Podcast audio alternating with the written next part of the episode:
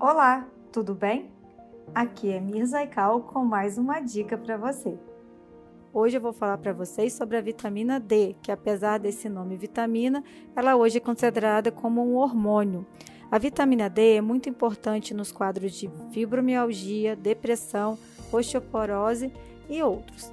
Hoje, no mundo moderno, nós utilizamos muito mais filtro solar e também trabalhamos em local fechado o que não possibilita a gente tomar o banho de sol que converge a vitamina D inativa na ativa.